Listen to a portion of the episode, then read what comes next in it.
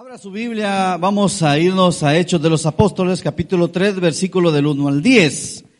Hechos de los Apóstoles, capítulo 3, versículo del 1 al 10. Comparta la palabra de Dios como el que no tiene y el que no tiene que compre una. Compre una Biblia, hermano. De verdad, le va a servir, le va a servir.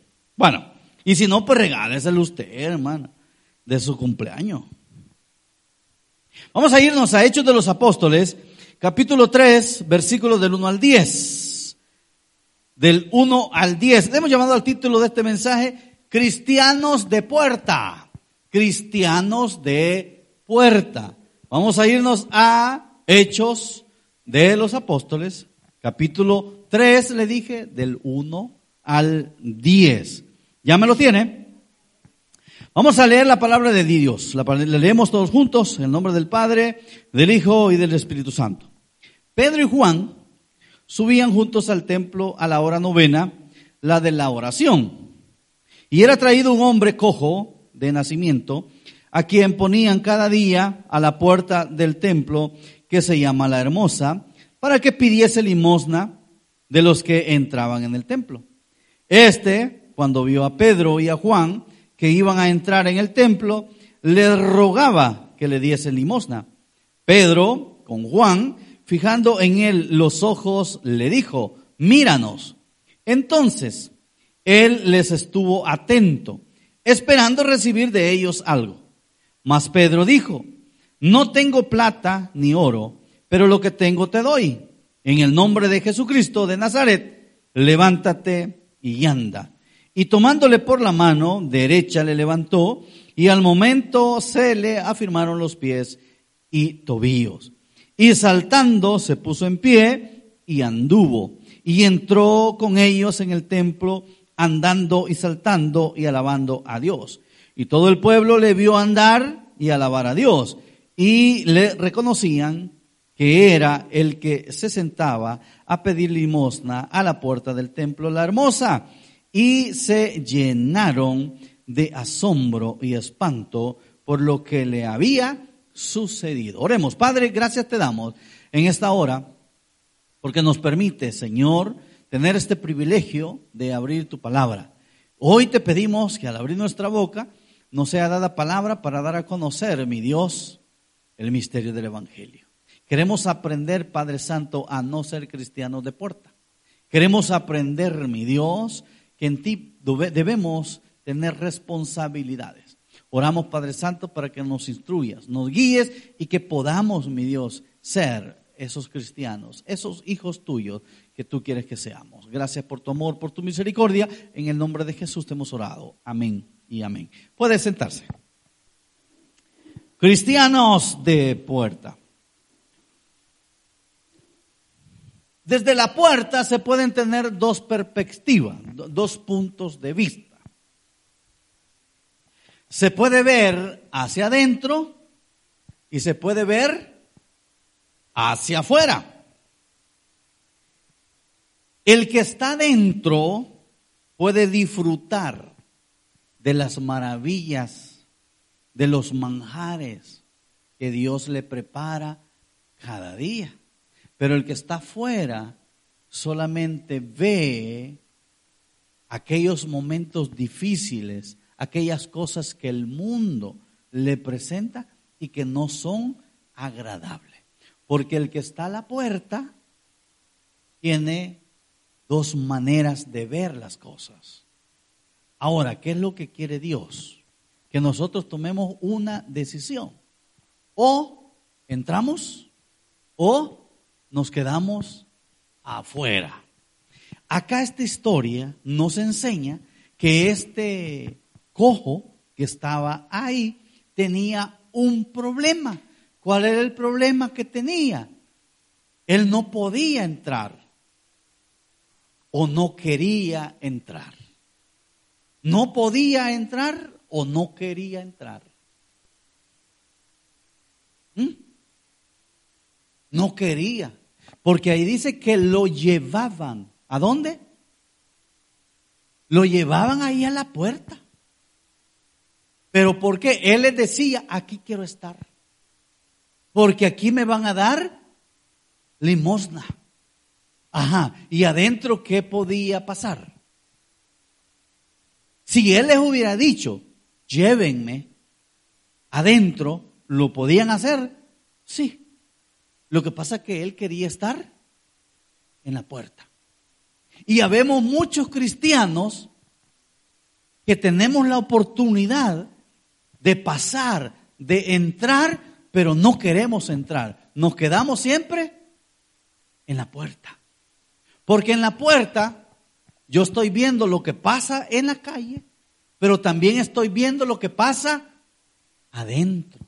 Y me gusta lo que predican, y me gusta lo que dicen, y me gusta esas alabanzas, y me gusta cantarle al Señor. Pero aquí quiero estar en la puerta porque también aquí me estoy echando la manta, aquí estoy observando lo que está pasando en el mundo. Y yo quiero tener esos dos puntos de vista.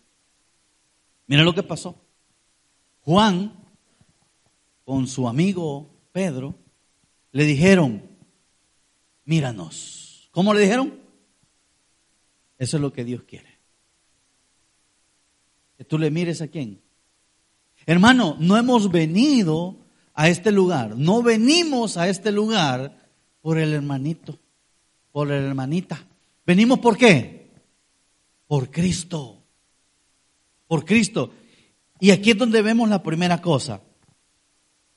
Para no ser un cristiano de puerta, necesitas conocer a Dios. ¿A quién necesitas conocer? Yo no sé si todos ustedes conocen a Dios. ¿Usted, ¿Acá conocen a Dios ustedes? ¿Sí? ¿Cómo es Él? ¿Ustedes conocen a Dios? Eh, ¿Cómo es él? ¿Mm? Qué cosa bonita. Ok. Hey, ¿conocen el mundo? ¿Conocen el mundo? Ajá. ¿Pero están en el mundo? Bueno, eso espero. Eso espero que no estén en el mundo. Porque aquí, hermano, ahí me. Lo que pasa es que nosotros queremos estar siempre en la puerta porque no hemos conocido a Dios. En el momento que este cojo, paralítico, conoció a Dios, desde ese momento pudo ver la diferencia de estar adentro y de estar afuera. Cuando Pedro le dijo, hey, míranos, es que yo no te he venido a dar plata, yo no te he venido a dar dinero, es más, no tengo no tengo dinero para darte, no andamos nada, pero tengo algo más poderoso que darte, que es a Dios en tu corazón. Tengo algo más poderoso que ofrecerte, es a Cristo en tu corazón. ¿Cuántos dicen amén a eso? Déselo fuerte al Señor. Es a Dios en tu corazón. Pero como no lo queremos conocer, nos gusta estar allá. En pocas palabras, nosotros usamos un dicho, un pie adentro, un pie afuera. Nos gusta estar con un pie adentro, un pie afuera. O sea, nos gusta relacionarnos en la iglesia, con la iglesia, pero también nos gusta relacionarnos con el mundo. Y eso es lo que estaba viviendo este cojo. Este cojo veía a las dos mujeres que pasaban allí chismeando y se agarraban del pelo, hermano. Y se agarraban de las mechas. Y veía a los muchachos ahí peleando. Y el muchacho dejaba lo que estaba pasando dentro por enfocarse en lo que está pasando allá afuera. Pero cuando no pasaba nada allá afuera, se enfocaba en lo que estaba pasando allá adentro. ¿Qué pasaba en el templo? En este templo de Hermosa. Ahí se predicaba la palabra de Dios, ahí se enseñaba la palabra de Dios y ahí le decían a la gente cómo debía de seguir a Dios. Y cuando no sucedía nada allá, él estaba atento a lo que pasaba adentro. Y era bien bonito. Y era bien bonito. Pero afuera estaba algo que lo llamaba también. Y lo jalaba. Muchas veces caía. Entonces, necesitamos conocer a Dios. Le gusta oír la palabra, pero también le gusta reunirse con las vulgaridades que el mundo nos presenta. Y eso es crítico. Porque si a usted le gustan las cosas de Dios, tiene que olvidarse por completo de las cosas del mundo. Porque la palabra del Señor es clara. Dice, nada tiene que ver la luz con las tinieblas. Usted es luz, hermano. ¿Cuándo dicen amén? ¿Usted es luz o no? ¿Es oscuridad usted? Pregunto, ¿es oscuridad?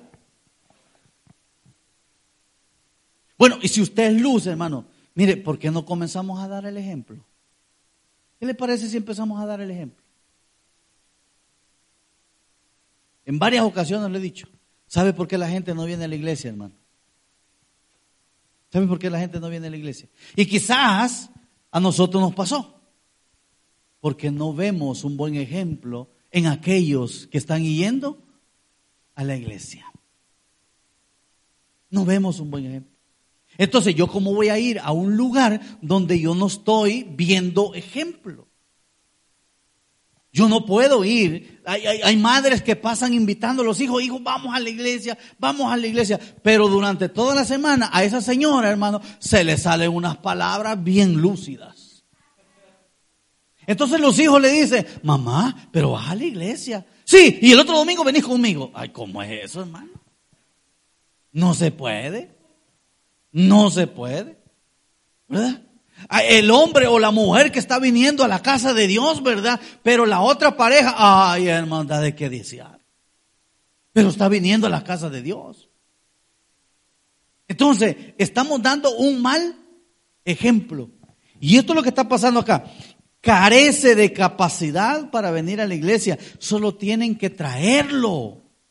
Este paralítico carecía de capacidad. Él no se podía desenvolver. O sea, en pocas palabras, usted no es capaz para tomar una decisión y decir, hoy voy a la iglesia. Vaya quien vaya de mi familia o de mis amigos, hoy voy a la iglesia. No somos capaces. Si va bobo yo. Y el marido se levantó a las 12, ¿verdad? Y mejor que no se despierte. Porque si se despierta me va a decir que vayamos a la iglesia, ¿verdad? No somos capaces de decir, ¿sabes qué? Tú te quedas, yo me voy para la iglesia. No somos capaces de alejarnos por completo del mundo y entrar en oración todos los días en comunión con Dios. No somos capaces. Ay, si Él ora, yo también oro. Si no, no oro. No somos capaces de hacerlo. Este paralítico no era capaz de venir al templo. A él lo tenían que traer. ¿Y qué pasaba, hermano? Lo dejaban ahí. ¿Y para qué se quedaba ahí? Para nada. Porque sí, quizás alguien se le remordía el corazón y le daba quizás una monedita. Porque quizás le tenía lástima. Pero Dios tiene algo más que una moneda. Dios tiene una vida eterna que darte. Dios tiene la salvación que te quiere dar. ¿Y por qué nos vamos a quedar a media, a, media puerta, a medio camino? ¿Por qué? Miremos otro. Váyase a Gálatas capítulo 2, versículo del 11 al, al 14. Los cristianos de puerta son aquellos que necesitan conocer de Dios, dijimos. Pero los cristianos de puerta son aquellos que les da vergüenza son aquellos que les da vergüenza. Decir que es cristiano, decir que viene a la iglesia, son aquellos que les da vergüenza que lo vean con la Biblia en la mano. Por eso hay muchos que no traen Biblia. Cuando usted viene con la Biblia en la mano, va. ¿Para dónde va? Para la iglesia. Ah, qué bueno, va a aprender, ¿verdad? Aunque si lo trae en la cartera, hermano, pero viene a aprender. Mire lo que dice Gálatas. Capítulo 2, versículos del 11 al 14. Pero cuando Pedro vino a Antioquía, le resistí. Aquí está hablando Pablo. Le resistí cara a cara, porque era de condenar. Versículo 12. Pues antes que viniesen algunos de parte de Jacob, oiga, comían con los gentiles. Pero después que vinieron, se retraía y se apartaba, porque tenía miedo de los de la circuncisión. Y en su simulación participaban también los otros judíos, de tal manera que aún Bernabé fue también arrastrado por la hipocresía de ellos. Versículo 14, pero cuando vi que no andaban rectamente conforme a la verdad del Evangelio, dije a Pedro delante de todos. Y esto es lo que no nos gusta. Si tú siendo judío vives como los gentiles y no como judío, ¿por qué obligas a los gentiles a, los gentiles a judaizarse? Tenía vergüenza. ¿Qué hacía, ¿Qué hacía Pedro? Pablo aquí lo confrontó. Pablo aquí lo regañó. Y le dijo, hey hermanito, hermanito, y tú siendo cristiano, ¿por qué te estás reuniendo allá? ¿Y por qué estás tomando todavía? ¿Y por qué estás fumando todavía? ¿Y por qué andas en el mundo todavía? Y cuando pasa un hermanito, nos avergonzamos y tratamos la manera de apartarnos. Ahí bien, le van a ir a decir al pastor. Eso es lo que estaba pasando acá. Pedro, ¿quién era Pedro, hermano? Pedro comía con quiénes? Los, los gentiles para los judíos eran personas mm, quizás no despreciables, pero eran personas que no, como que no pertenecían al pueblo de Dios, ¿me entiendes? O sea, eran una gente como que, mm, ahí estaban. Nosotros lo asociamos en este contexto, nosotros lo asociamos con gente, como gente del mundo. O sea, para los gentiles, perdón, para los judíos, los gentiles eran mundanos, porque los gentiles practicaban muchas cosas que los judíos no lo hacían. ¿Quiénes eran los gentiles de ese entonces? Los griegos, los romanos, porque ellos no eran nacidos a dónde? En Israel. O sea, no eran parte de las descendencias de Abraham. No eran judíos, no habían nacido en una familia judía. Ellos habían nacido fuera. Por eso se les llamaba en ese entonces gentiles, porque no eran judíos. Y los gentiles practicaban, usted sabe, los, griegos hermanos creían en muchos dioses. Los romanos, ya ni se diga, creían en tantos dioses. Por eso los gentiles para los judíos eran mundanos.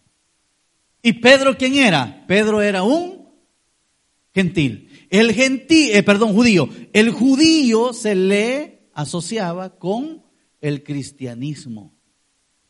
O sea que Pedro era cristiano. ¿Qué era Pedro? Cristiano. ¿Y los demás que eran? Mundanos. Ok, aquí va la, la parte.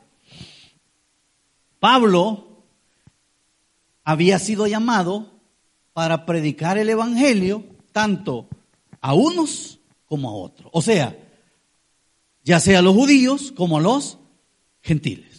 Pablo no estaba haciendo excepción. Él si le tocaba predicar la palabra de Dios, le predicaba a todo el mundo. Pedro no. Pedro sentía en su corazón que a él había sido llamado solo para predicarle a los judíos. Aquí viene el el, problema. Entonces, Pedro de vez en cuando, cuando un cristiano no lo veía, se reunía con quién? Con disque los mundanos.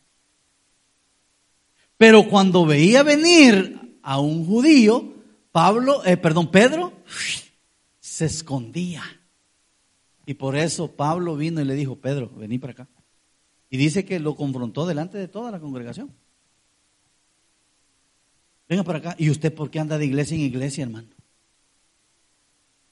¿Y usted por qué anda predicando acá? ¿Y usted por qué anda enseñando eso? ¿O es o no es? ¿Y usted por qué anda dando un mal ejemplo? Si usted se va a reunir con los gentiles, predíquele la palabra de Dios. Pero no se vuelva, no se vaya tras ellos. Predíquele la palabra de Dios. Si usted se va a reunir solo con cristianos, reúnase solo con cristianos. Su ambiente, sus amistades y todo tienen que ser solamente cristianos. Pero si usted se va a reunir con otra persona que no es cristiana, ¿cuál va a ser el objetivo principal? Ah, pero bien poquito lo dijeron. No sé si estamos entendiendo o nos estamos durmiendo. ¿Qué vamos a hacer si nosotros nos reunimos con gente que no es cristiana? Predicar la palabra de Dios. Pedro no hacía eso. Pedro se reunía solamente a comer. Pero cuando veía venir aquel, uh, se escondía. Pablo le dijo, no, hijo, no tienes que hacer esto. O sos o no sos. Entonces, aquí es donde bien, venimos. El cristiano de puerta le da vergüenza porque quiere todavía andar en el mundo. Porque quiere todavía andar en las cosas del mundo. El cristiano de puerta tiene vergüenza porque no quiere que lo vean. No quiere que lo vean. Cuando nosotros decimos, hermano, sirva, ah, no, dice usted. ¿Por qué? Porque lo van a ver. Que usted viene uniformadito. Que usted viene bien elegante. No sé si le ha pasado a usted un día domingo cuando usted está preparando, la gente se le queda viendo en el bus cuando viene usted bien elegante. O sea, en la mañana. Porque la gente, el italiano empieza a salir, ya ahorita que el día está bonito, ya a partir de las 4 en adelante, la gente empieza a salir como, como un loco. En la mañana, hace poca la gente que viene. ¿Sabe quiénes son los que andan en movimiento?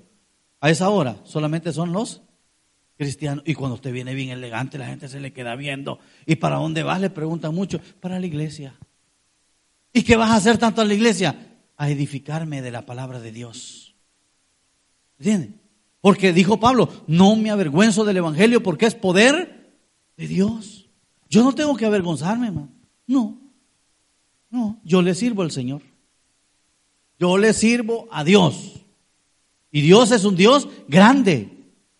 Y aquí Pedro, estamos viendo que daba un mal testimonio hacia los demás. Y no solamente eso, ojo, por favor hermano, ponga atención a eso. Se estaba arrastrando a otros cristianos. Se estaba llevando a otros cristianos. Y eso, ¿a quién dice aquí? A Bernabé. O sea que le estaba dando un mal ejemplo a los demás. Y eso no tiene que ser así. Miren la última para ir terminando. El cristiano de puerta es aquel que no está definido. Ve a su vecino.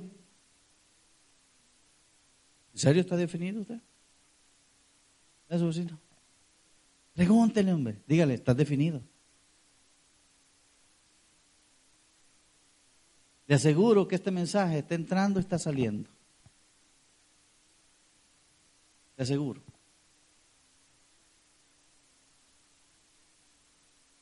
En Uruguay vamos a hacer un, un examen al final. Le vamos a preguntar a todo el que sale. ¿De qué hablamos? Hermano, porque tiene que entrar pero quedarse. ¿Entiende? O sea, ¿de qué sirve? Discúlpeme si estoy siendo un poquito fuerte. ¿De qué sirve venir a la iglesia si allá afuera yo estoy siendo el mismo? ¿Qué sentido tiene eso, hermano? ¿Qué sentido tiene? Y aquí vamos a ver ciertas cosas. Vamos a irnos a Corintios, a la primera carta de los Corintios, capítulo 3, versículos del 2 al 7. Primera carta a los Corintios, capítulo 3, 2 y 7. Si estaba en Gálatas, retroceda que va a encontrar la carta a los Corintios. Primera carta a los Corintios está antes de la segunda carta a los Corintios. ¿Sí? ¿Le encontró? Bueno, dice, os di a beber leche y no vianda. La vianda, entiéndase, carne, ¿ok? O sea, algo sólido. Porque aún no erais capaces ni sois capaces todavía. Porque aún sois carnales. Pues habiendo entre vosotros celos, ahí vamos, mire, con la, con la, con la lista. Habiendo entre vosotros celos, ¿qué más? Pleitos, ¿qué más? Discusiones. ¿No sois carnales? Hace la pregunta. ¿Y andáis como hombres? Cuatro. Porque diciendo el uno, yo soy ciertamente, perdón, yo ciertamente soy de Pablo, y el otro, yo soy de Apolo, ¿no sois carnales? ¿Qué pues es Pablo y qué es Apolo? Servidores, por medio de los cuales habéis creído, y eso según lo que a cada uno concedió el Señor. Seis.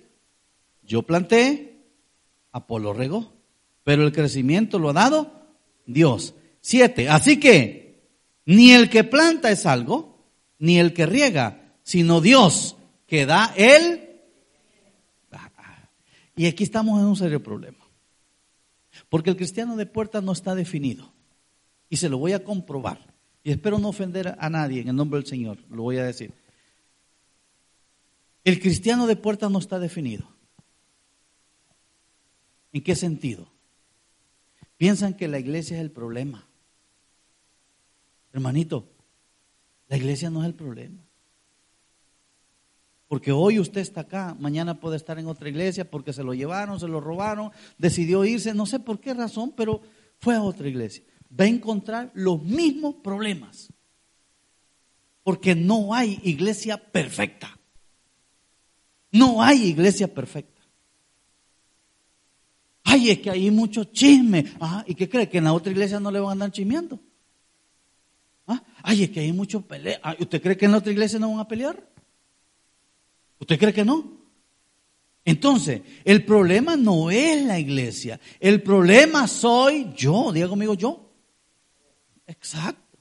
Porque ahí lo está diciendo la palabra de Dios. Mire, para, el, para aquel que no está definido, todo es problema. Ay, yo a esa iglesia no voy porque no se siente el Espíritu Santo. Ah, y allá sí. Si es que el Espíritu Santo usted lo anda en su corazón, hermano. Usted tiene que sentirlo, usted. Yo lo siento porque yo lo ando en mí, pero yo no se lo voy a transmitir a usted. Porque usted siente el Espíritu porque está dentro de usted si es que ha recibido a Cristo. Si no ha recibido a Cristo, entonces no lo siente. Ay, yo ahí no voy porque no me saludan. Vaya. ¿Y qué cree que allá en otro lado lo van a saludar?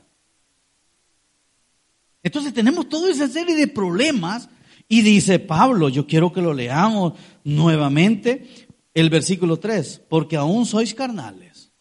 Y esta carta iba para gente cristiana, no para gente mundana. Esto iba para los hermanos de Corintio. Y a los hermanos de Corintio, Pablo les estaba diciendo, aún sois carnales. ¿Cómo se los estaba demostrando Pablo que todavía eran carnales? Dice, habiendo entre vosotros celos. Celos. Fíjese que estamos en un problema ahorita. Problema serio. No, nosotros, no, eh, a nivel mundial. Estamos compitiendo entre iglesias. Es un problema. Problema serio. Queremos sobresalir. Si yo quiero sobresalir, yo voy a sobresalir para el Señor, no para la gente. Para Él Señor. Porque Él es el que da la recompensa. Entonces está esa discusión, está ese pleito. No hablemos ministerialmente, hablemos entre personas. Hermano, yo sé que aquí no, bendito sea el Señor, pero ¿cuántos hermanos andan en pleito, hermano? ¿Cuántos hermanos andan y no se hablan? Ay, a mí me caen mal los hermanos. ¿Y por qué le cae mal? Y no la palabra del Señor dice que debemos de amarlo, pues. Ahí dice Pablo, pues habiendo entre vosotros celos, contiendas y disensiones. Entonces, el cristiano de puerta no está definido. El cristiano que está en la puerta no está definido. ¿Por qué? Porque todo le afecta, fíjese. Todo le afecta. Le garantizo que al final va a decir, ay, el pastor hoy se me tiró a mí, ¿verdad? Ya no voy. Porque hoy el pastor estaba enojado. No, hermano. Yo solamente le estoy transmitiendo lo que la Biblia le está diciendo. Eso. ¿Qué es lo que le está diciendo la Biblia? que todavía nosotros dentro de una iglesia, habiendo ya recibido a Cristo en nuestro corazón, todavía estamos siendo carnales. Todavía andamos en movidas. Eh, Perú no entenderá, entenderá movida, o sea, andamos transando, andamos eh, en eso. Mira, es lo mismo, movida. Está bien, pues porque no le voy a traducir. Andamos en la movida. ¿Cuál es la movida? andamos vendiendo celulares, ¿verdad? te lo doy, ¿verdad? ¿Y a dónde lo consiguió, hermano? ¿A dónde lo consiguió? Se lo regalaron, hoy lo está vendiendo. ¿Me entiende? Y lo está dando a buen precio. Pero no funciona. Y cuando llega a la casa, no funciona. Usted quiere fulminar a ese hermano. ¿Por qué? Usted dice, mejor me hubiera robado el dinero, ¿verdad? Porque el celular no le funciona. O sea que lo engañó, ¿cierto o no? Andamos en esa movida, hermano. Y ahí vienen los problemas. Ahí vienen los enojos. Ahí vienen las disensiones. Ahí vienen los celos. Ahí viene todo ese. Entonces estamos siendo carnales. Y estamos siendo cristianos de puerta. ¿Qué es lo que tengo que hacer entonces, pastor? Vaya donde el hermanito le dice, gracias por el celular que me vendió.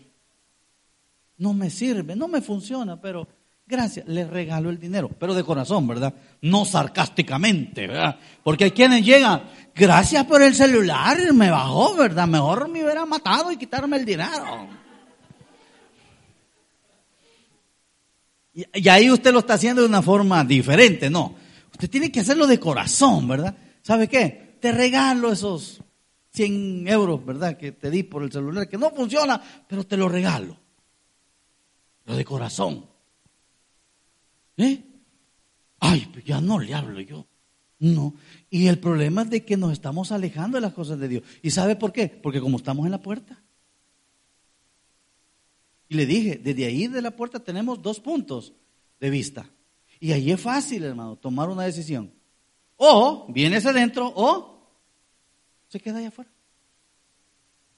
¿Cuáles son las situaciones por qué la persona se queda allá afuera? Todo este tipo de problemas. Disensiones, ira, ¿verdad? Ay, no le gustó esto. Ay, hermano, ese hermano sí que, yede, no se ha bañado. Yo ya no voy a la iglesia. Porque, hermano se siente un mal olor. No, yo sé que aquí no hay nadie, amén. Estoy, poniendo más ejemplos. Y no, yo sé que aquí todos se bañan, amén. Con este calorcito, ¿verdad? Está bien, hermano.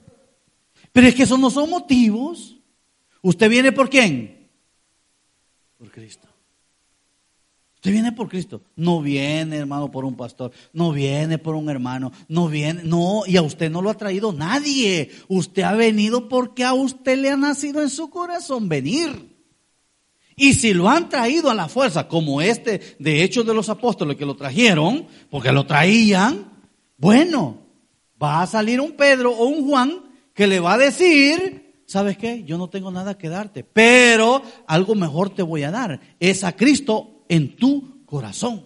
Recíbelo. ¿Y usted qué tiene que hacer? Recibirlo. Y nos vamos a alejar y nos vamos a olvidar y nos vamos a, aislar de tantos problemas que nos está ocasionando el estar siempre en la puerta. Entonces no es bueno estar en la puerta. Termino con esto que dice Apocalipsis. Dios quiere gente caliente. Si usted es frío, es porque está allá afuera. Dios quiere gente caliente. Vamos a ver, ¿cuántos hermanos calientes hay acá? No porque tienen calor, no. ¿Cuánta gente caliente? O sea, caliente en el sentido de que quiere más de las cosas de Dios. Pastor, yo, quiero más de las cosas de Dios. Pastor, yo quiero, yo quiero conocer más de las cosas. Yo quiero saber más, quiero escudriñar más la Biblia. Esa es la gente que quiere. Esa es la gente que quiere. Saber más, escudriñar más, saber, saber, saber, saber, saber. Conocimiento de la palabra de Dios. El gente frío, la gente fría sabe lo que dice. Ay, ¿a qué hora va a terminar este maestro? Ya se pasó.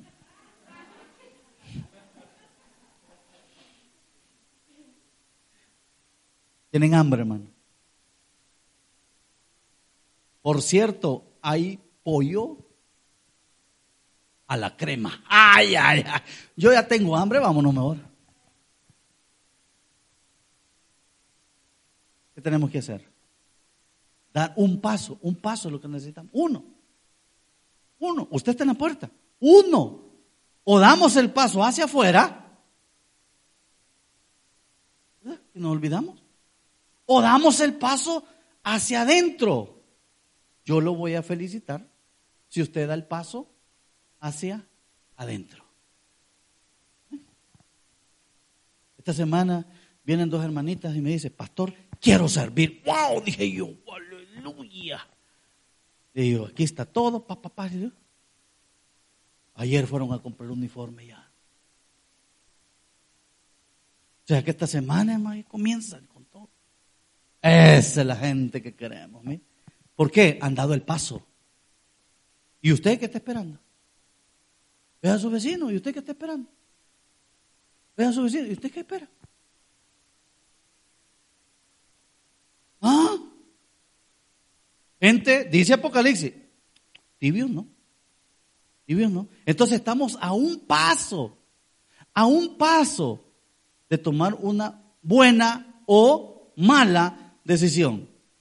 Si estamos allá, nos quedamos allá o venimos dentro. Porque aquí dentro hay un manjar, hermano. Aquí adentro Dios te ha preparado algo hermoso, algo lindo que tú quieres y que tú tienes que disfrutar, pero disfrútalo de verdad. Amén. Denle un fuerte aplauso al Señor. Vamos a orar. Padre, gracias te damos, Señor, en esta hora. Por enseñarnos, mi Dios, a no ser cristianos de puerta por enseñarnos, mi Dios, a dar ese paso que debemos darlo. Sí o sí lo vamos a dar. Sí o sí lo vamos a dar. Sea ese paso para quedarnos afuera, o sea ese paso para llegar a las cosas de Dios. Quiero hacer una atenta invitación a usted que todavía no tiene Cristo en su corazón si usted nos acompaña en esta mañana, o usted que nos está sintonizando a través de las redes sociales. Quiero que ahí donde está, le entregue su corazón al Señor y le diga, Señor, yo te quiero recibir ahora como mi único y suficiente Salvador personal. Creo que eres Dios, que moriste en la cruz por mis pecados y que resucitaste al tercer día. Me arrepiento, soy pecador, perdóname Señor. Gracias doy al Padre por enviar al Hijo a morir en mi lugar. Gracias Jesús por salvar mi alma hoy. En Cristo Jesús, mi Salvador